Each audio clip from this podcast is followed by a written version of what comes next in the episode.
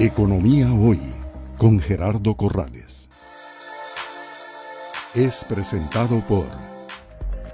¿Para qué se requieren y quiénes normalmente utilizan las garantías de participación y cumplimiento? Las garantías de participación y cumplimiento son frecuentemente utilizadas por las empresas que participan en licitaciones públicas con el gobierno, pero también hay algunas empresas privadas que eh, les solicitan a sus proveedores garantías de participación y cumplimiento con el fin de poder garantizar que las empresas que participan en ese proceso entreguen los productos en los tiempos acordados y bajo las condiciones eh, específicas del contrato. En Banco de Vivienda ofrecemos garantías de participación y cumplimiento de forma ágil y rápida eh, en forma virtual mediante la plataforma electrónica.